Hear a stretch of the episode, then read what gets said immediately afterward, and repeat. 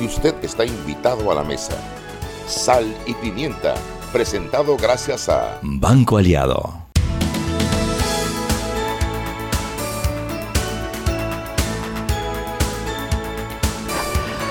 Buenas, lluviosas, frías, mojadas, húmedas, oscuras tardes desde la cabina de Omega Stereo. Les da la bienvenida su amiga Mariela Ledesma, la Pepper y la Chuy. Oye, Mariela, ¿tú escuchaste el trueno que cayó hace un ratito? Eh, yo brincaste, yo te conozco porque tú brincaste. No, yo no le tengo tanto miedo a los truenos, mira, a- bueno, si lo veo como vi este me da como cosita, ¿no? Yo tengo un querido amigo que cuando hay un trueno se mete debajo de la cama. Sí, literal. Decir el nombre. ¿Pero se llama? Bueno, voy a decir el nombre, pero no voy a decir el apellido. Y no es Franco. ¿Y de qué? se llama Eustaquio. Guillermo. No, se llama Guillermo. Ah, no bueno, es Guillermo hay Franco, varios, Guillermo hay varios. Saludos, Guillermo, espero que no te hayas asustado mucho. Ah, o ese amiguito mío se mete debajo de la cama, y llora y se recoge. Fuerte, yo no sé, en la otra vida lo debe haber partido en siete un rayo. Porque, Bueno, el de Nantes fue muy bueno, ese fuerte. tipo hubiera caído como al lado, qué barbaridad, ¿no? Es de lo, de lo, de y lo estaba impactante. oscurito allá afuera. Hoy me toca vena. Hoy hoy te sí toca vena. Oye, tenías rato que no decías eso. Se ve que no está lloviendo tan fuerte. No, último. no ha estado lloviendo tanto. Pues digo, un- estamos en octubre, que es el mes de más lluvia. Sí, ¿a ¿qué te parece, Cholita? Bueno, que el cambio climático, el que no existe. El que no existe, pero moja. no hay cambio, pero moja. Oiga, eh, bueno, rapidito antes que llame la prensa, tú sabes que el Henry Cárdenas se toma sus minutos para llamar, ¿no? Rapidito, eh, el tema del defensor, Chugui. Oye, sí, está en este momento la Asamblea sesionando. eh, ya el defensor del pueblo fue, presentó su declaración, respondió las preguntas del cuestionario y empezaron los diputados, uno por uno, a dar su opinión sobre el tema. Ahí estuvo Zulay Rodríguez, de primerita, por supuesto, tú sabes. Bueno, por lo menos hoy no gritó. No grito, mira, te voy a decir, eh, lo que pasa es que, claro, uno no está de acuerdo con lo que ella dice, pero por lo menos no gritó, como tú Sí, dices. sí. De ahí eh, está eh, Corina Cano, Mira con qué nos conformamos, que no grite. que no grite, sí, por lo menos, oye, para que no, pues, los tímpanos, esos son importantes, cuidar el tímpano es importante. Corina Cano, Jairo Bolota, Dice que ese se lo midió y todo. ay no, qué horrible. Qué. La verdad que, mira, vergonzoso. Y Mayín Correa. Dice Eh, que la pregunta de Doña Mayín, por supuesto, es dónde estaba él cuando Creo- estaba sí. Martinelli preso. creo que ahora estaba, era Gabriel Silva. Ajá. Y bueno, vamos a ver en qué queda todo esto. Bueno, tenemos aquí en, en el aire Dalia Piche. a Dalia Pichel. Cariño, pequeña. ¿Cómo están? Muy bien, ¿y tú cómo Mojadas. Mi blower mojadas. Bueno, ya tú sabes que cuando caen estos aguaceros, ¿cómo estás tú? Yo muy bien. Cuéntalo cuento. todo, cariño. Bueno, obviamente el tema de la tarde, como ya hablaban, es el defensor del pueblo ante la Asamblea Nacional, ante el Pleno. Eh, al, ¿Cómo es que se llama él? Wow, se me acaba el nombre. Arque- Ay, Ah, no, Alfredo, Alfredo, Castillero. Castillero. Hoyos. Alfredo Castillero. Eh, le tocó finalmente comparecer contra el, eh, ante el Pleno, parece que contra el Pleno de la Asamblea Nacional. No es ante contra. Sí, eh, ante el Pleno de la Asamblea Nacional y en las, sus primeras declaraciones empezó diciendo que esta era probablemente la última vez que se iba a dirigir a ellos como defensor de el pueblo en su cargo porque eh, le están montando lo que él llama una persecución política, o sea, una, un, un juicio político que le están haciendo básicamente. Eh, como mencionaba Ned, ya le hizo preguntas, él fue ahí a contestar un cuestionario de seis preguntas, ya le tocó intervenir a Zulay Rodríguez, a Corina Cano, me pareció ver a Mayín y Mayín no sé qué otros eh, le han hablado. Mayín que no tiene otro esto- objeto en su vida que defender a Martinelli. Con razón habla tan mal de nosotros. Está bastante, Pero- Sí, pero, bastante interesante. pero tengo entendido que hay un receso para ver si le dan cortesía de sala a tres denunciantes de acoso sexual. ¿Quién ha dicho que eso lo puede hacer la asamblea? ¿Anet Planels? Mira, yo tengo sentimientos encontrados con el tema. Yo estoy segura que nada de que tiene que ver con acoso sexual lo puede ver la Asamblea, porque lo que tienen que hacer es presentar una denuncia ante el, eh, creo que es el Pleno de la Corte o el Ministerio Público. No, ellos el sabrán, ellos son, los, ellos son los que deben saber a dónde la tienen que presentar. Eh, la Asamblea tiene competencia para destituir al, al, al defensor del pueblo por tres causales eh, y es lo que tienen que debatir hoy, ¿no? Eh, a mí lo que me da me da sentimientos encontrados, como te digo, es que dentro de los 71 diputados que están en este momento cuestionando al defensor del pueblo por acoso sexual, uno es el diputado Arquesio Arias, que está acusado formalmente e imputado Sí, él vota. en la Corte Suprema de Justicia por abuso sexual y violación. Y bueno, es parte de, eh, de la hipocresía de la Asamblea que tiene a uno dentro de sus filas que está pasando por un proceso formal y no dicen nada, y no dicen nada, pero entonces abusando de su poder, porque ellos no tienen por qué investigar casos de abuso sexual, solo tiene que hacer el Ministerio Público. Es más, a mí me parece, me parece que están cometiendo un delito al tener una denuncia de abuso sexual y no pasárselo a quien es la instancia correspondiente de investigarlo. Hay, hay un delito que no sé si se le aplica porque no sé qué dice la norma exactamente ni si le es aplicable a los a los eh, diputados que tienen tienen un chaleco antibala contra todo, pero hay un, un delito que se llama usurpación de funciones, ¿no? Si mi memoria no y mi, mi derecho penal 1B Uno B, uno C, uno D. sí. Bueno, pero imagínate, si apenas los pueden condenar, si acaso de delito de tránsito, ahora imagínate Ahora, de, de un delito como qué, como qué, usurpación, de funciones. ¿Qué más de funciones públicas? ¿Qué más tienes, Dalia Pichel? Bueno, tenemos que al magistrado Wilfredo Sáenz le va a tocar conocer los recursos de nulidad y de casación presentados en, en contra de la decisión del tribunal en el caso de Ricardo Martinelli. Recordemos que el magistrado Sáenz había pedido un, Se había una solicitud de impedimento y de que no iba a poder ver esos recursos, sin embargo se la negaron, o sea, se la rechazaron, así que sí le va a tocar. Bueno, Eh, ahí quedan entonces ya formado eh, oficialmente el Tribunal de Casación por Asunción Alonso, Luis Mario Carrasco y Wilfredo Sáenz. Son los que van a decidir Asunción Alonso, que es la suplente de Ayuprado. Sí, cada uno es el suplente de uno de la sala penal. Que ya ha intervenido en estos procesos, si mi memoria no me infiel. Bueno, en- los tres han intervenido en los habeas corpus y todo lo que se ha decidido en el Pleno con el caso de Ricardo Martinelli. Claro. Lo veo mal, Eh, pero bueno, ¿qué voy a ¿Qué hacer? más? Bueno, al sospechoso del homicidio de Tony Grajales seguirá detenido. El tribunal le negó la apelación. eh, hoy tuvo que comparecer ante, ante eh, los abogados y finalmente el tribunal de apelaciones confirmó la detención provisional de Cristóbal Ovidio Jiménez, que hasta ahora es el único detenido en cuanto a ese homicidio que pasó la semana pasada en las Acacias. Ujú, Eh, así que a ver cómo Del esposo de la abogada de Ricardo Martinelli. ujú. Exacto, cómo se va a seguir desarrollando ese tema. ¿Y qué más tenemos? Ah, tenemos noticias de un viaje que va a hacer el presidente Ay, Nico a Cortizo. Va a viajar a Colombia y a México para tratar dos temas puntuales, temas migratorios y combate al narcotráfico. Ujú. Eh, eso lo anunció este miércoles y dijo que a final de mes va a estar viajando a esos lugares. Eh, habló de los esfuerzos que llevan hasta ahora, por ejemplo, en la frontera con Colombia, aseguró que en las reuniones que pudo tener durante, creo que el presidente de Colombia vino para su toma de posesión y sé que ellos tuvieron una reunión bilateral, así que ahí hablaron de, del esfuerzo en la frontera eh, y de la cifra de migrantes que están pasando por el Darién y toda la crisis migratoria que se vive en Darién. Así que sí, dijo que se va a reunir con los mandatarios de dichos países. Sí, para temas Y- bien puntuales, dijo, y bueno. los explicó muy bien. Oye, ¿y qué tienen para mañana? Para mañana tenemos más detalles sobre, eh, bueno, vamos a terminar de hacer todo el recuento de lo que pase con, con el defensor del pueblo en la asamblea. Así un análisis bien chévere. Hoy, por cierto, hay un análisis hasta- muy bueno de Rodrigo Noriega, donde habla de la situación que está viviendo la Defensoría del Pueblo y cuál es el camino legal que se le está llevando al, al caso. Eh, ¿Qué más tenemos? Ah, tenemos una nota acerca del el primer diagnóstico, por así decirlo, del director de la Caja del Seguro Social, Enrique Lau Cortés, que dijo que luego de 10 días al frente de la entidad, la Caja del Seguro Social es un paciente en estado crítico.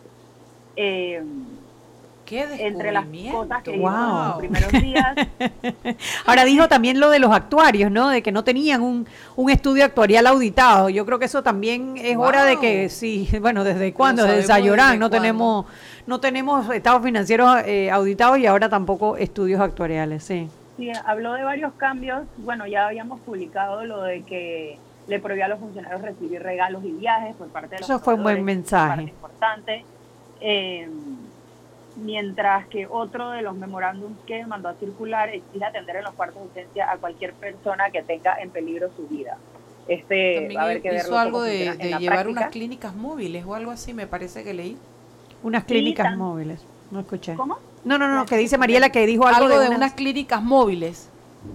Ah, bueno, eso no, capaz en la entrevista con la prensa mañana sale más, pero mi avance no lo tengo. Ok. ¿Y qué más? Ah, también habló de que eliminó o está en el proceso de eliminar la figura de varios asesores que estaban contratados dentro de la Caja del Seguro Social para funciones que a su juicio eh, puede, puede desempeñar el personal de la Caja sin necesidad de estas como asesorías externas.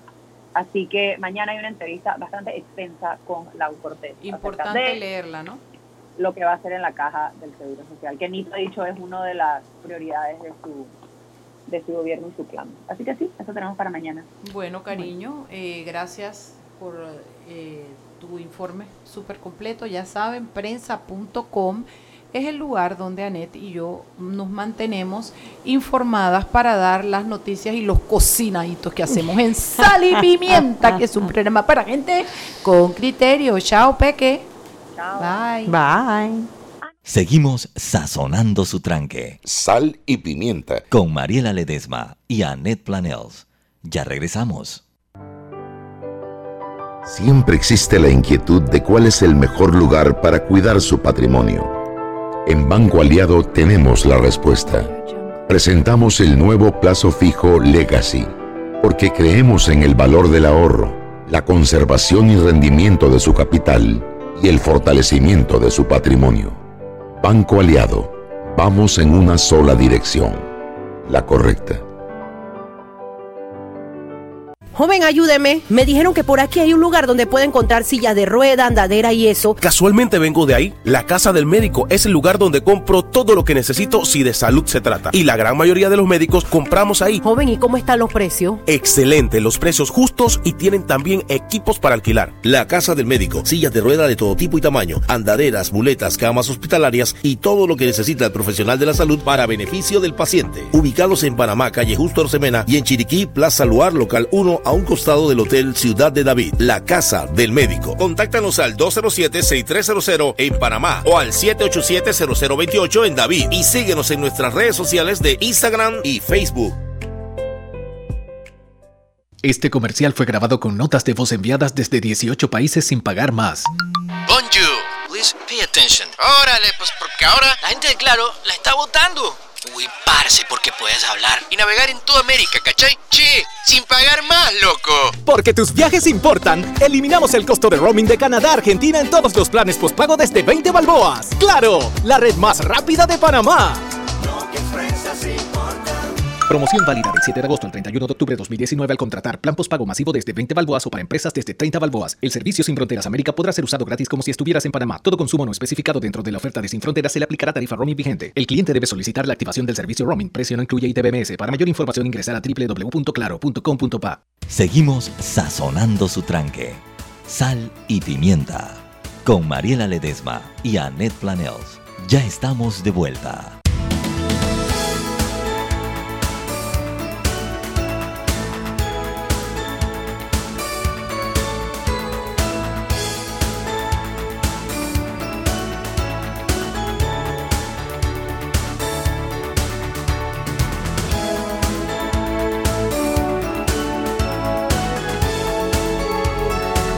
Estamos de vuelta en Sal y Pimienta, un programa para gente con criterio y solo me voy a morder la lengua. Pero bueno, estamos de vuelta.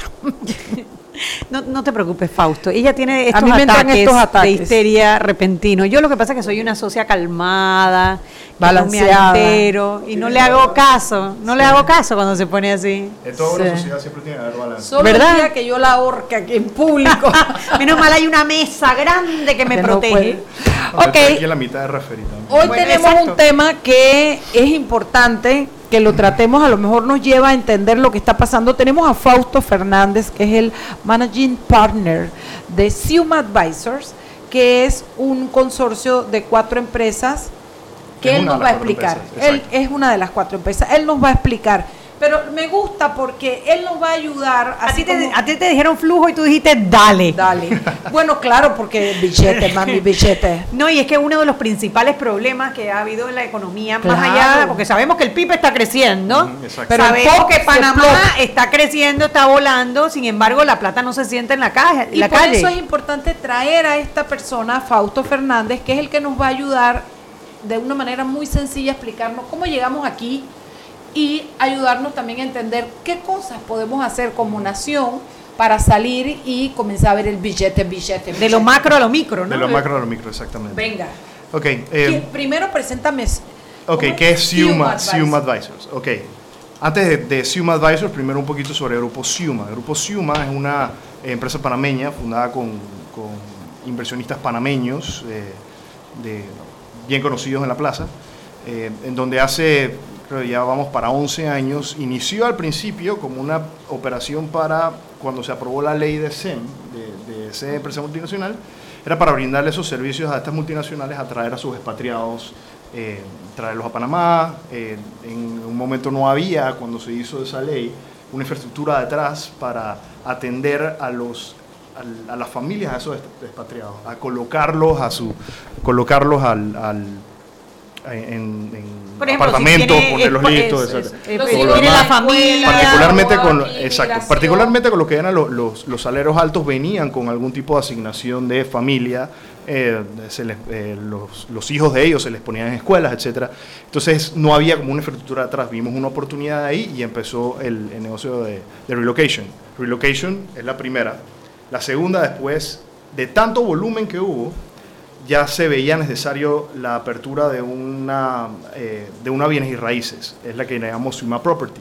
Suma Property ahora tiene diferentes tipos de negocios, no solamente está para los asignados de relocation, sino también para eh, real estate comercial, eh, real estate privado, hasta proyectos de real estate, y entonces ya fue, ya fue convirtiéndose como una consultora de... de- vida propia. Vida al mismo tiempo, en el, en el momento que estaban viniendo estas empresas multinacionales, eh, nos dimos cuenta que también había que reclutar talento, había que hacer talento dentro de esas empresas. O sea, ellas no solamente venían, tenían que contratar gente interna y todo lo demás. Vino el, el proyecto de Siuma Talent, eh, le llamamos Siuma Talent porque lo que trae es talento a las empresas y hacemos consultoría en donde básicamente todo lo que tenga que ver con, eh, con procesos de recursos humanos de, eh, corporativos los podemos hacer para empresas un poco más chicas a precios más accesibles. Y hace cuatro años más o menos, de donde yo me enteré del grupo, eh, hacer Suma Advisors, en donde ya es, eh, nos dedicamos a arreglar empresas. Más que nada empezó como una consultoría para arreglar o ayudar a empresas a conseguir inversionistas afuera y ahora lo que estamos haciendo es nos estamos metiendo mucho con reestructuraciones, a tratar de sacarlas de, de problemas eh, financieros, renegociar deuda. Estamos trayendo bastantes inversionistas aquí a Panamá que inviertan directamente en, en- en la empresa. Así que eso es lo que hemos estado haciendo los últimos Yo cuatro sé que años. te falta. ¿Qué me falta?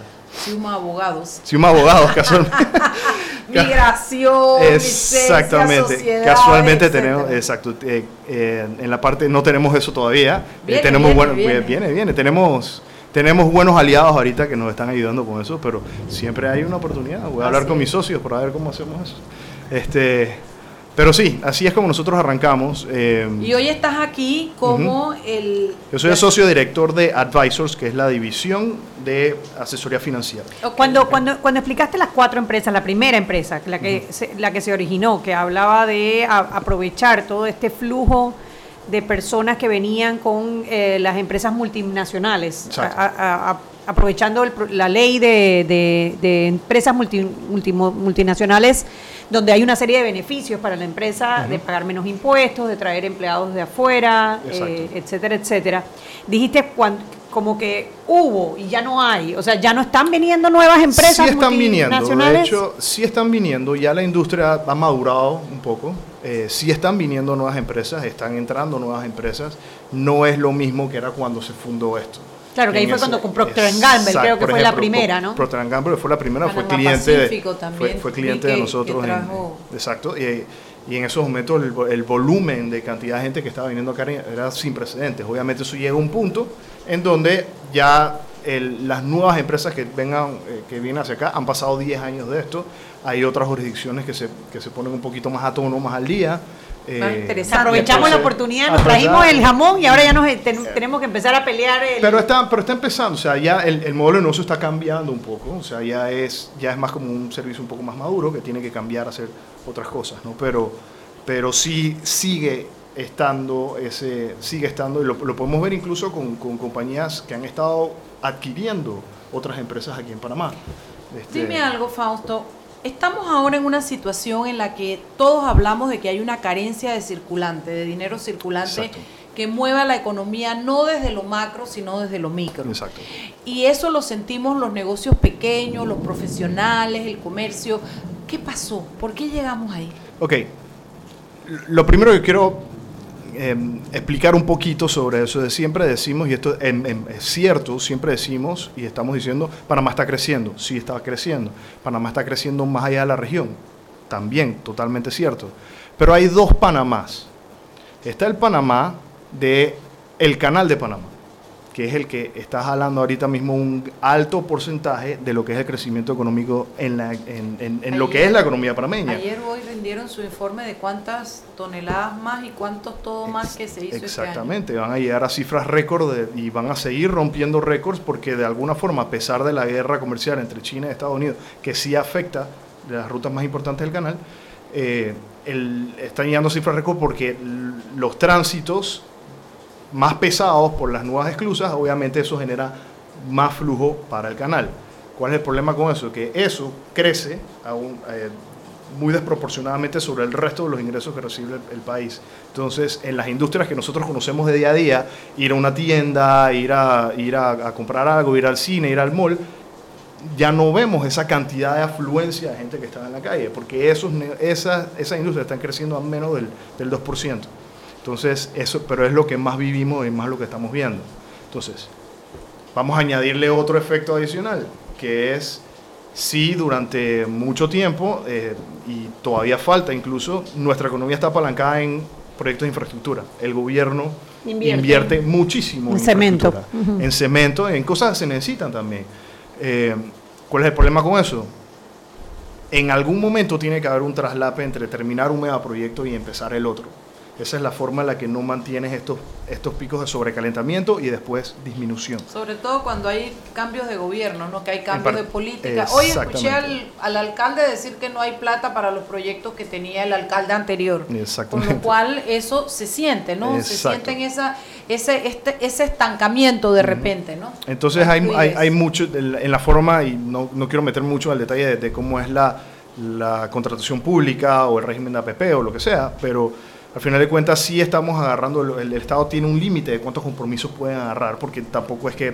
Por la ley de responsabilidad Exacto. fiscal. Entonces no podemos seguir, en, o sea, básicamente estamos subiendo la ley de responsabilidad eh, fiscal, llevándolo al límite casi todos los años, o sea, básicamente Bueno, nos estamos pidiendo endeudando 3%. dispensa. Este año vamos a pedir una dispensa porque esta Exacto. no alcanza. Precisamente, no estamos en, eh, cada vez que nosotros aumentamos el límite de responsabilidad fiscal, estamos endeudando un poquito más al país, más allá de lo que tenemos visibilidad de pagarlo.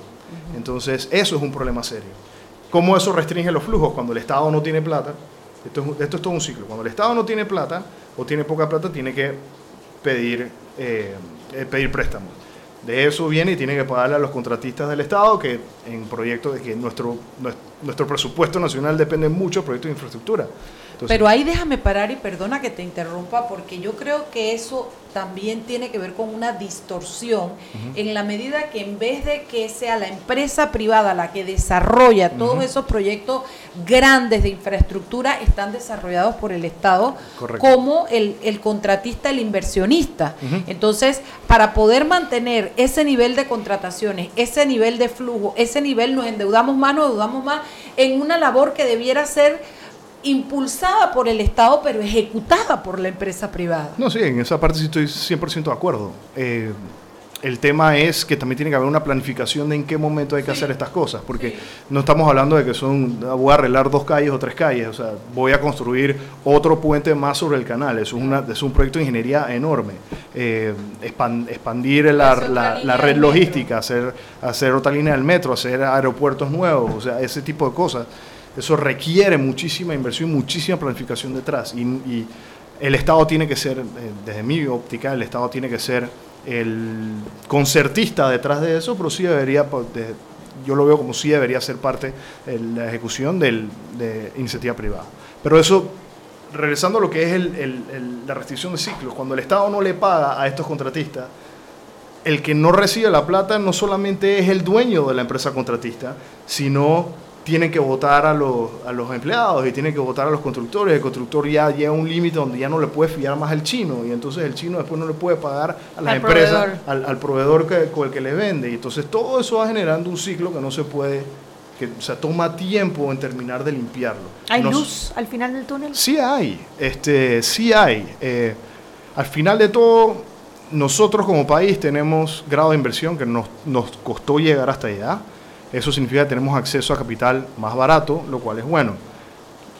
Sí tenemos que hacer varias cosas y cada uno tiene que poner de su parte.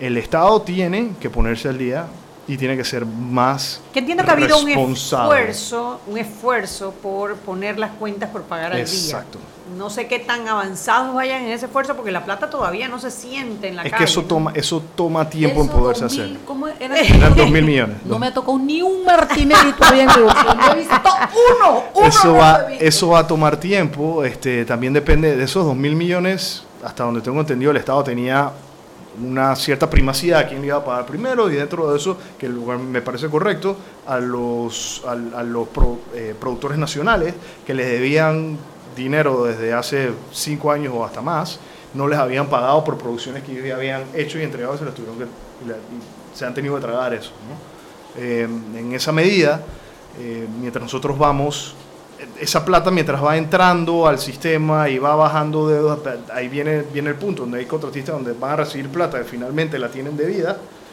y se la pagan parte a los bancos, parte al- a, los proveedores y van jugando con eso. Entonces eso va, es como si fuera una arteria que está, que, que- que está obstruida. Eso poquito a poquito va restringiendo el flujo también. Entonces la solución o la luz al final del camino viene por el hecho de los tres actores de flujo, los tres actores del flujo tienen que ponerse, eh, vamos a decir, tienen que repensar las cosas, alinear Vamos a las hacer cosas. algo. Seis y media. Vámonos al cambio y de regreso vamos a hablar de los tres actores ¿Cómo del se flujo. alinean los tres actores, claro? Seguimos sazonando su tranque. Sal y pimienta. Con Mariela Ledesma y Annette Planels. Ya regresamos. Siempre existe la inquietud de cuál es el mejor lugar para cuidar su patrimonio. En Banco Aliado tenemos la respuesta. Presentamos el nuevo plazo fijo Legacy, porque creemos en el valor del ahorro, la conservación y rendimiento de su capital y el fortalecimiento de su patrimonio. Banco Aliado, vamos en una sola dirección, la correcta. ¿Estás preocupado por la conducta de algún familiar o amigo? No me dice qué le pasa. Se encierra en su cuarto. Está apartado. Duerme todo el día. ¿Quieres aprender sobre prevención de suicidio? Acompáñanos al conversatorio Salud Mental y Suicidio Rompamos el Silencio. Cómo ayudar a tu ser querido en riesgo. Este jueves 10 de octubre a las 9 de la mañana en el gimnasio de la USMA. Aprendamos y acabemos con el estigma.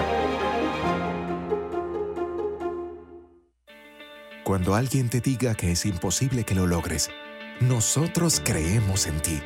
Cuando sientes que los obstáculos te lo ponen difícil, nosotros creemos en ti. Y cuando vean que lo has logrado, recuerda, nosotros siempre creeremos en ti, porque creemos que tú puedes avanzar. Pide un préstamo hipotecario para tu casa nueva con una tasa de interés estable y cómodas cuotas en el Banco Nacional de Panamá. Grande como tú. Seguimos sazonando su tranque. Sal y pimienta. Con Mariela Ledesma y Annette Planels. Ya estamos de vuelta. Y recuerden que en la casa del médico usted puede encontrar el glucómetro VivaCheck con un amplio rango de hematocrito de 0 a 70% capaz de evaluar recién nacidos, mujeres embarazadas, pacientes con anemia y otros. 900 memorias con fecha y hora, 5 segundos de tiempo de respuesta, puerto USB para transferencia de datos, incluye 10 tiras de prueba, glucómetro VivaCheck, de venta en la casa del médico Justo Arosemena y en David Chiriquí.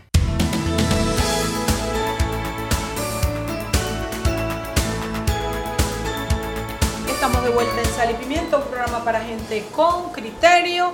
Chugui le está dando seguimiento cercano a lo que está ocurriendo en la asamblea, lo cual nos gusta. Informa, Chugui, informa, informa. Si no quieren, tú sabes que les duela la cabeza de escuchar las barbaridades que han dicho algunos diputados, yo les hago el resumen el resumen ejecutivo. Bueno, eh, después de todo lo que dijeron, pues Zulay Rodríguez, Jairo Salazar, Bolota, eh, Corina Cano, Mayín Correa, en contra del diputado. Ahora está el diputado Hernán Delgado, que considera que es competencia de la Corte Suprema de Justicia la remoción del defensor del pueblo. Así que bueno, el debate sigue. Nosotros acá seguimos en temas más interesantes y después le vamos dando un update según bueno, va es que si usted está escuchando este programa, el solo hecho que usted entienda lo que estaba ocurriendo hace que usted pueda tomar mejores decisiones a la hora de manejar su dinero aunque sea un dólar, dos dólares, ya nos decimos dólares, decimos Martinelli, eh, lo que sea que usted tenga que administrar, usted puede entender. Si usted entiende el ciclo, dónde comenzó, por dónde vamos y cómo podemos salir, sus decisiones seguramente van a estar más acertadas. Sobre todo la gente que como yo no, no, no maneja muy bien estas cosas de economía, de dinero, de etcétera, etcétera. Quedamos en que tú nos ibas a hablar de tres de los tres actores, que pueden hacer que esto se destrabe en algún momento, se destranque el, el, flujo. Eh, los tres actores, evidentemente, el primero siempre tiene que ser el Estado. Eh, el Estado tiene deudas con la sociedad civil, no solamente deudas No la sociedad civil política, oigan, existe una sociedad civil comercial. Exacto, la, sociedad comercial, eh, en donde ahí el Estado tiene, y toda la vida esto ha sido así, tiene fama de que paga sus cuentas, pero las paga cuando quiere o cuando puede. y eh, que es muy mala paga también tiene fama. Sí, dependiendo, hay, hay, casos y hay casos. ¿no? este, por otro lado están los bancos. ¿Por qué los bancos son importantes en este proceso? Porque los bancos han estado financiando para, ciertos, para ciertas industrias, han estado financiando todo lo que hace el Estado. ¿Okay? Eh, a los proveedores eh, privados locales los bancos cometieron, desde mi óptica, cometieron un error hace mucho tiempo, que era que cuando esto está, igual que todo el mundo lo hizo, cuando esto estaba en los periodos de... De, la fiesta de, los millones, la fiesta, del pero inclusive antes de eso, porque realmente nosotros empezamos con un ciclo de crecimiento económico bastante acelerado a partir del año 2000 en adelante. O sea, nosotros vivimos durante 14, 15 años un periodo de crecimiento mucho más allá de casi cualquier otra eh, economía eh, a nivel de, nuestros países en Latinoamérica, que superaba 7, creo que eran 7.7% eh, por ciento anual cuando lo analizamos todos, unos años más, otros años menos. Adicionalmente, desde esa época, habían tasas de intereses bajas porque en la Fed de los Estados Unidos había pasado 11 de septiembre, había pasado la, ruptura de, los dot-coms, eh, las empresas de, de, Internet, así que las tasas estaban casi gratis, el dinero era barato. Y como aquí estamos pasando por ese proceso de crecimiento y el dinero era barato, los bancos salían a prestarle plata a, todo el mundo y bastante y con muy buenos términos. Entonces, obviamente, como la economía crecía, había más consumo, entonces la gente se aventuraba un poco más, pedía un préstamo acá, lo que sea, y iban creciendo sus negocios. ¿Qué pasa? Y no es que estoy señalando ningún gobierno en particular, pero de hace cinco años hacia acá ya estamos viendo que eso no era sostenible en cierto momento. tiene que haber una desaceleración, eh, no un crash, no una, una recesión. Recesión es cuando no se crece.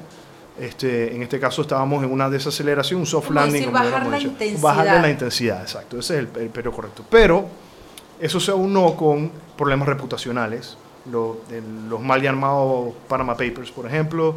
Este, Aquí tuvimos el tema de, los WACET y, y la OFAC, eh, las interminables listas negra, gris, azul, las listas que se les hayan ocurrido.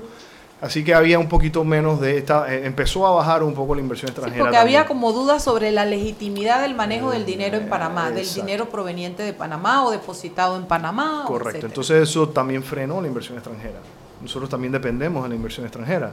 Entonces, eh, todo eso fue bajando la intensidad, bajando la intensidad, a pesar de que logramos buenos hitos como el, la calificación de riesgo más alta, eh, subimos dos veces la calificación de riesgo, si no me equivoco, en ese periodo.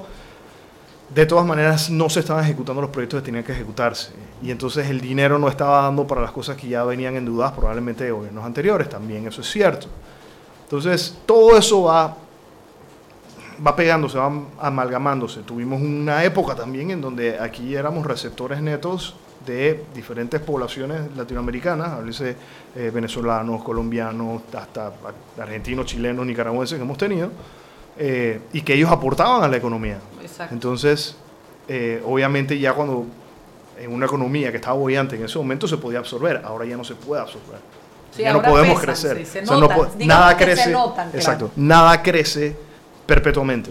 Entonces, ¿qué pasa? Hay todas las otras, las empresas que son dependientes, son contratistas, que son, eh, que son participantes en la economía, también tienen deudas con los bancos, eh, tienen deudas con sus proveedores y todo eso va creando un ciclo que al final se traduce en que para los estratos más bajos pierden su trabajo más rápidamente y a veces no logran conseguir un trabajo, un, trabajo de reemplazo tan fácil como se hacía hace 10 años atrás. Eh, eso va restringiendo el ciclo de la gente que va a ir a consumir a diferentes lugares y hay menos gente yendo a los malls. Los malls tienen que pagar, el, el usuario de un mall, el usuario no, el, el, que alquila el local tiene que su gasto más importante después de la planilla es el, alquiler. Entonces, ¿Y si, la gente no va, y a veces en los malls los alquileres ¿Sabes que te notas que llegan los almacenes y están hasta los aires apagados? Han llegado a extremos de que te apagan los aires, tienes una persona que ve 73 pasillos. Exactamente. no encuentras quien te atienda. Y, todo, eso, y, todo, eso. es parte porque las empresas tienen que, después, ellas mismas también tienen que, concentrarse en las cosas en las que son buenas y empezar a salir de las cosas a las que están acostumbrados. Y dejar de pensar en que todo esto se va a arreglar de un día para otro como, y, vamos a regresar a esos momentos donde estábamos todos, entre comillas, volando. Eso no va a pasar tan rápidamente, eso no va a pasar tan fácil. Hay que hacer una reingeniería. Los, negocios panameños, las empresas panameñas, tenemos que hacer una reingeniería interna de qué es lo que estamos haciendo, qué estamos haciendo bien, qué estamos haciendo mal y ser más eficientes. Los bancos van a tener que reestructurar algunas, algunas cosas para ellos, eh, poderles brindar algo más de apoyo a esta reestructuración en las empresas privadas y el Estado va a tener que también repagar lo que le debe a todo el mundo. Pero todos Hablamos que, uno de los actores es el Estado, lo has explicado muy bien. Entramos a hablar de los bancos, los bancos también, ¿verdad? Los bancos también, eh, los bancos al expandir el crédito tan rápidamente, obviamente, y ahora con mayor eh, presión regulatoria para los bancos. Oye, tú sabes que yo no sé si es que no, está, no estamos en la misma época de caliente del dinero antes, pero como nunca, el último mes yo he tenido, yo tengo por lo menos dos llamadas al día de gente de, ofreciéndome crédito, tarjeta, préstamo, leasing. Usted tiene preaprobado una línea de 30 mil dólares en leasing, el otro ah, me llama, me le quiero subir 9 mil dólares en vez de 7, lo tengo que, o sea, una cosa impresionante. ¿Por qué? Porque están recibiendo el dinero que se les pagó no, eh, ok, los bancos, los no, los bancos funcionan, al final los bancos funcionan en que ellos tienen dinero que no es de ellos, pero lo tienen que prestar, esa es la forma como, como ellos hacen plata. Eh, aquí tenemos un nivel de liquidez en el sistema bancario que es bastante alto, o sea, la gente que tiene plata la deja en el banco y no la quiere mover. Entonces, eso es un problema para los bancos, porque los bancos no quieren tener esa plata, quieren prestarla, porque si no ellos no ganan plata. Entonces, se han vuelto más eficientes en, cuando la llaman, es por algo. Se han vuelto más jodedores, diría yo.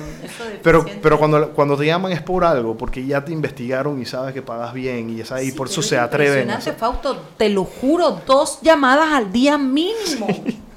mínimo, Fausto. Yo sé cómo se siente eso. este, eh, ojalá para algunos clientes míos lo hicieran también, que están en un poquito de problemas y que les ofrecieran tan fácilmente la plata, ¿no? Este, pero sí, los bancos son el segundo actor. Los, bancos tienen que poner un poquito más de su parte y, y, les va a doler. Porque... Pero no puede ser a través de tarjetas de crédito, tiene que ser en inversión de... Te voy a poner para tu puesto hot dog, a ti te voy a poner para tu salón de belleza, o sea, tiene que ser para generar dinero exacto a largo plazo. Para invertir no para gastar es lo que tú estás diciendo. claro, lo que pasa es que los bancos lo que hacen es prestar Claro, pero no es cobrar. a ver, a ver, a ver. Estamos hablando del espacio de que el banco es uno de los tres actores. De los tres actores. Entonces, para que se sienta la actuación del banco, tiene que mover el dinero, pero no a través de tarjetas de crédito, eso, sino, sino generando no a nivel empleo. De exacto. empleos, negocios, corriendo otro tipo de riesgo que no es el de la tarjeta. Y de ¿no? hecho, sí pasa con. Me toca hablar con bancos todas las semanas, todos los días estoy hablando con bancos con diferentes tipos de reestructuraciones y los bancos están dispuestos a ayudar a las empresas. En algunos casos, otros son, eh, sus políticas de crédito son mucho más restrictivas, entonces no apoyan tanto como quisieran. Pero en este momento, en, donde está la economía, todos están dispuestos a apoyar. Eh, por ejemplo, ¿qué hace un banco con una garantía de un terreno de alguien a quien le prestó y que no le puede pagar? Claro. Si los bancos ejecutan todas las garantías que tienen, se van a compartir, se convierten en compañías inmobiliarias. raíces, claro. Entonces, ese no es el Eso negocio no en el que que ellos están. Eh, y después, si, incluso si la, si la asumen y agarran una garantía, ¿a quién se la van a vender? No hay nadie que esté invirtiendo Si en nadie real estate tiene- ahorita claro. mismo o recuperando esa plata tan rápido. ¿no? Así ¿Quién que sería el tercer actor? Fíjate, tenemos dos minutos para Nosotros este mismos somos los terceros actores. Todos los que participamos en la economía somos terceros actores. Nosotros tenemos que, de alguna forma, primero, las empresas panameñas, tenemos que volvernos más eficientes en cómo hacemos las cosas. Este, y va a doler. Tenemos que empezar a pensar en nuevos trabajos, en nuevas oportunidades, en, en nuevas áreas de, áreas de crecimiento.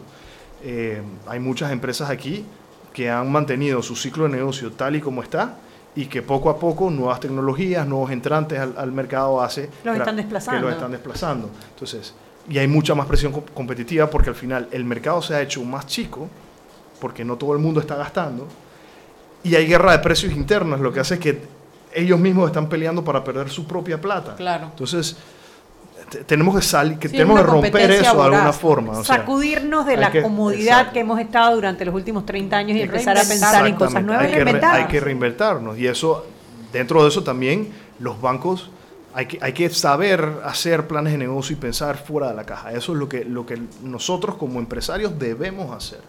Tenemos que empezar a salir de eso.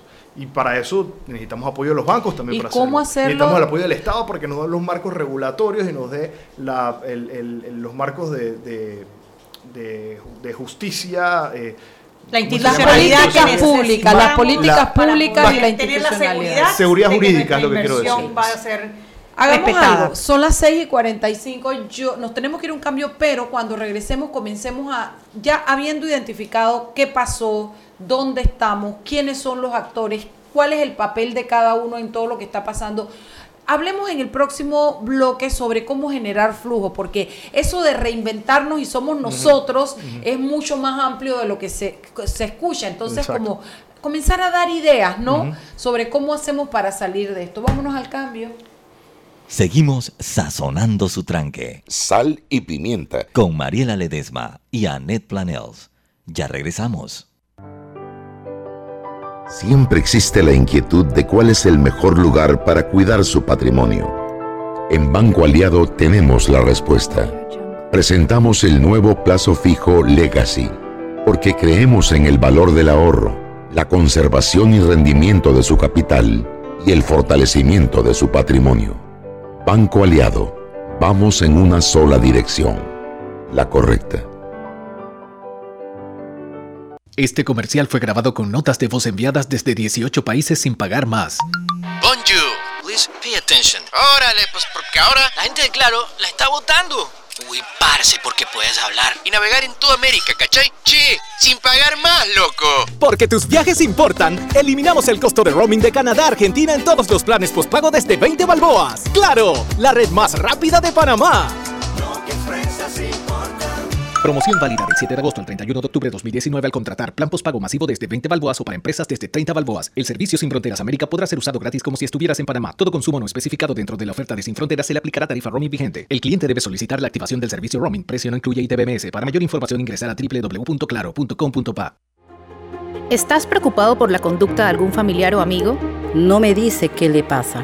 Se encierra en su cuarto. Está apartado. Duerme todo el día.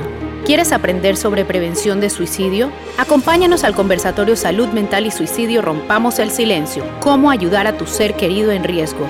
Este jueves 10 de octubre a las 9 de la mañana en el gimnasio de la USMA. Aprendamos y acabemos con el estigma. Joven, ayúdeme. Me dijeron que por aquí hay un lugar donde puede encontrar sillas de rueda, andadera y eso. Casualmente vengo de ahí. La casa del médico es el lugar donde compro todo lo que necesito si de salud se trata. Y la gran mayoría de los médicos compramos ahí. Joven, ¿y cómo están los precios? Excelente, los precios justos y tienen también equipos para alquilar. La casa del médico, sillas de rueda de todo tipo y tamaño, andaderas, muletas, camas hospitalarias y todo lo que necesita el profesional de la salud para beneficio del paciente. Ubicados en Panamá, calle Justo Orsemena y en Chiriquí, Plaza Luar, local 1 a un costado del Hotel Ciudad de David, la casa del médico. Contáctanos al 207-6300 en Panamá o al 787-0028 en David y síguenos en nuestras redes sociales de Instagram y Facebook. Seguimos sazonando su tranque. Sal y pimienta. Con Mariela Ledesma y Annette Planels. Ya estamos de vuelta.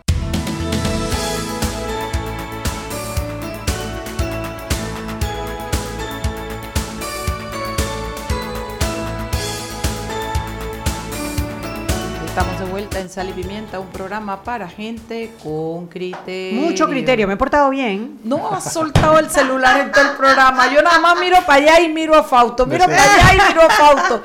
Y digo, increíble, pero bueno, la man se está informando qué vamos a hacer. Bueno, es que tengo que darles el update de lo que ha pasado. En este momento está el diputado Juan Diego Vázquez hablando eh, sobre, sobre dividir lo que se está las razones de la posible destitución del defensor del pueblo y elimina la posibilidad de hacerlo por una investigación, por una denuncia penal, porque obviamente a la Asamblea no le corresponde hacer un juicio y así lo ha expresado. Eh, ha hecho una, una anotación dura, es eh, criticando al defensor del pueblo, diciendo que el defensor del pueblo no puede hablar de institucionalidad teniendo o habiendo nombrado a Maribel Coco como defensora adjunta. Usted le abrió la puerta de la Defensoría del Pueblo a los partidos políticos. Esa es la crítica que le hace Juan Diego Vázquez. En este momento estaba haciendo, ya terminó, de hacer su intervención en la en el proceso que se le sigue en este momento al defensor del pueblo por la posible destitución. Y lo otro, la otra noticia que tenemos es que el rayo ese espantoso que cayó tumbó la línea del metro. Okay. Está parada eh, las vías desde las estaciones de Pan de Azúcar, Los Andes y San Isidro. Okay. Esa fue tremenda descarga eléctrica.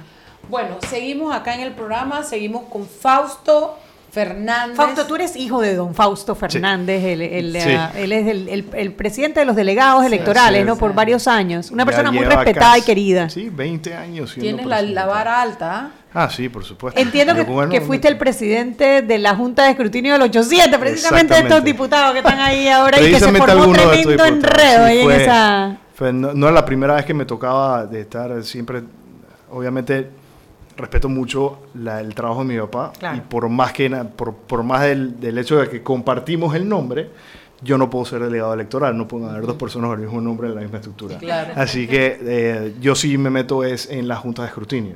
Que es un trabajo totalmente voluntario, además, ¿no? Sí, exacto. Eh, nosotros Pero no es tan importante a la hora Tan de Es la- definir. de alguna forma es, es un, eh, para nosotros es como darle garantía al, al- a que el proceso se cumpla. O sea, Claro. nosotros vivimos un Es país veeduría, democrático, es una es una debería para garantizar el proceso democrático. Yo creo en eso. Claro. Entonces sí, esta es la primera vez que me tocaba ser presidente de ese en, en ese circuito y fue una buena experiencia. Fueron cuatro días sin dormir. este, Bueno, con escuché muy buenos comentarios cosas. sobre tu participación, Gracias. de cómo se manejó, se trató de manejar el orden a pesar de- del desorden que había afuera. Sí, exacto. Y que bueno, al final concluyó ya con los, bueno, el nombramiento de los, de los diputados, ¿no?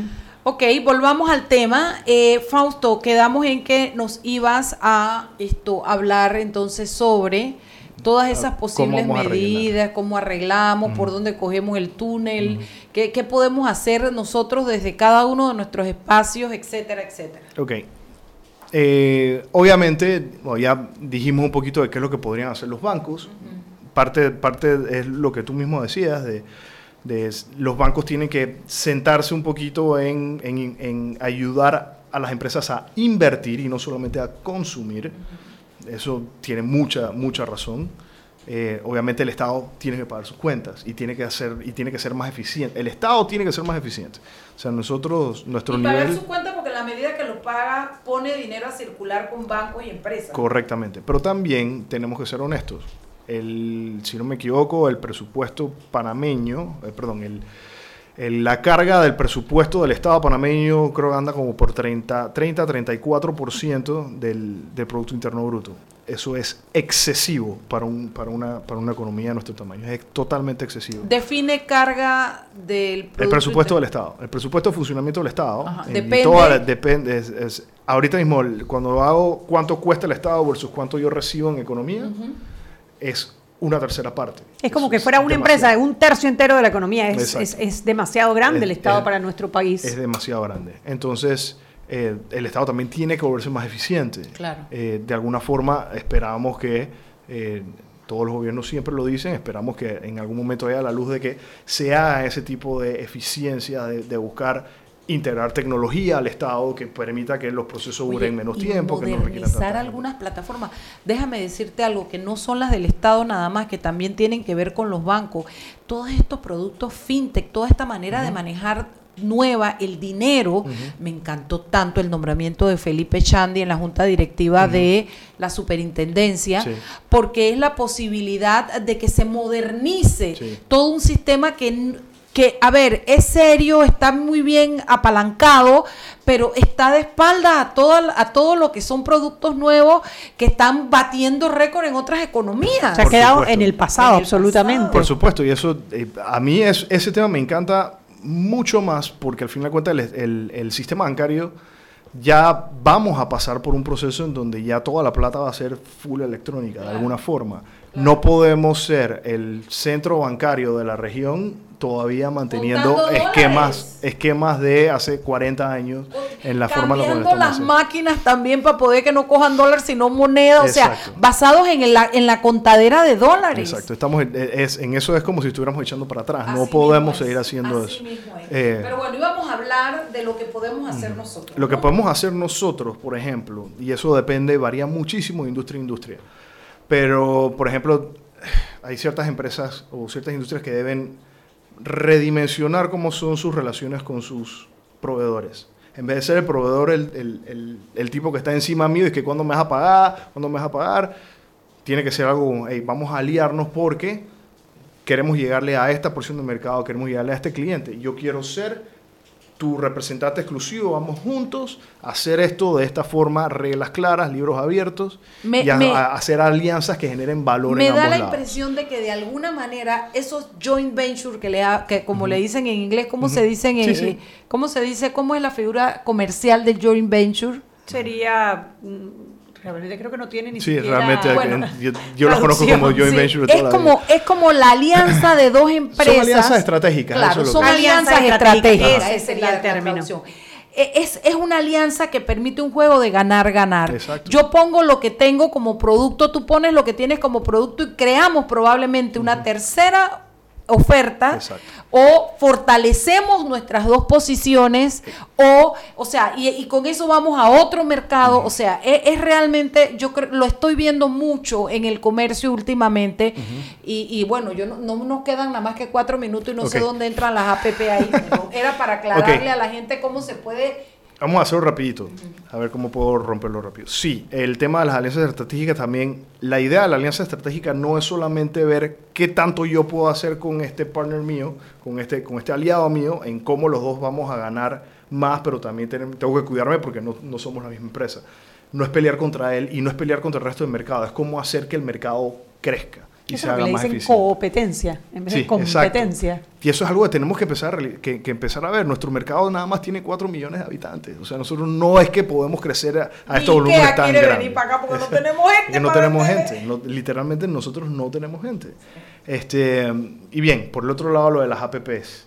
Eh, las APPs también ayudan mucho en este sentido porque hace que las empresas tengan una motivación para invertir en proyectos de infraestructura, entonces ellos no es que van a estar, y esa es la tergiversación del asunto, es, no es que ellos van a, el Estado le va a garantizar la plata a ellos, ellos tienen que funcionar como empresa, ellos tienen que buscar sus propias eficiencias para cobrar su inversión de vuelta. Lo que la PP le está diciendo es tú tienes un término para hacerlo. Entonces, hazte eficiente, vas a tener un contrato que el Estado te va a suplir y, y, vas a tener esa, llamémosle, eh, exclusividad de explotación por un cierto tiempo. Perfecto. Es un joint venture, mientras Es- el es un Estado joint lo que venture con el Estado. es la prestación de ese servicio Exacto. para sus ciudadanos sin la inversión y al final la recuperación de todo. Y digo, y esto no es algo nuevo. o sea, nosotros iniciamos, la- yo podría pensar, yo soy un niñito de 38 años, pero yo podría pensar, yo podría pensar que la primera PP que se me viene a la cabeza es Cleveland Wireless. La primera PP que tuvimos aquí en ¿Tú Panamá ¿Sabes es cuál antes? Wireless. Eh, Petroterminal de Panamá. Ah, P- eh, PTP, correctamente. PTP, que además ha sido una Exitosa. exitosísima. Todavía estamos recogiendo plata de esa inversión. Si, si las APP no funcionaran, entonces ¿por qué Liberty Global vino a comprar Cleveland Wireless el año pasado? O sea, si funcionan mientras te- las reglas estén bien definidas, los roles estén bien definidos y los participantes sean serios. Esa es la forma en la que ya funciona. Así que yo sí creo en ese proyecto de APP. Eh, yo sí creo que eso va a revolucionar un poco en cómo el Estado se hace también más eficiente porque no tiene que estar administrando proyectos. Y, y- y deja ese papel de invertir en las infraestructuras, megas infraestructuras del país. Puede ser que se lo pase a la empresa privada.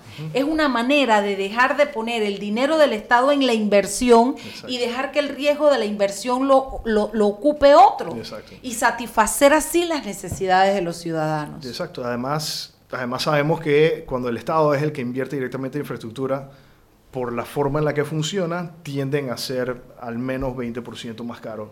Que si y además hecho- no tan eficientes tampoco porque nuestros ministerios que no son no son la inversión en infraestructura pero son el, el ejemplo en manejo son un poquito elefantescos para moverse se mueven lento por la burocracia porque entonces después viene cómo engrosan la planilla porque entonces entonces que lo haga la empresa privada que genere la obra que cree el modelo que lo administre y lo deje funcionando es una maravilla. Hasta que llegue no voy a decir el nombre de un presidente cualquiera y comience a nombrar eh, uno para que coge el lápiz, el otro para que le saque la punta y el otro para que borre. ¿Me explico? Y todos hermanos y parientes de alguien. Y todos de la misma familia. Bueno, son las 6.59. ¿Tú pensabas que se iba a ir tan rápido? Yo no sabía que esto iba a ser Uy, tan el- rápido. aquí el tiempo se ¿Quieres pasa volver? volando. Yo, claro que sí. Bueno, hay mu- muchos temas más, ¿verdad, Cas- Fausto? Casualmente acabo de escribir un artículo nuevo, que creo que lo publicamos hoy en una, en una revista interna nuestra, eh, que habla justamente cómo crear esas alianzas. Ah, mira, Eh, interesantísimo. De repente poder regresar un par de semanas y, les, y lo expando un poquito. Bienvenido, Venga, Fausto. bienvenido, Muchas Fausto. gracias por la explicación. La verdad que ha sido un programa muy, muy completo y muy Porque- interesante. Porque en palabritas sencillas todos podemos entender qué es lo que está pasando y puede abrirse nuestro cerebro, pero sobre todo nos ayuda a formarnos un criterio y a tomar mejores decisiones. Ya tendremos la oportunidad de tenerte de nuevo. Mañana tenemos un lindo programa, ¿te confirmaron ya? Sí, la ya. gente de, ok, mañana tenemos un muy buen programa, le, le- les invitamos a que nos escuchen a las 6 en Omega Estéreo. Chao, chao. Hemos presentado Sal y Pimienta. Con Mariela Ledesma y Annette Planels. Sal y Pimienta. Presentado gracias a Banco Aliado. Descargue la nueva app de Omega Stereo en sus celulares. Aten-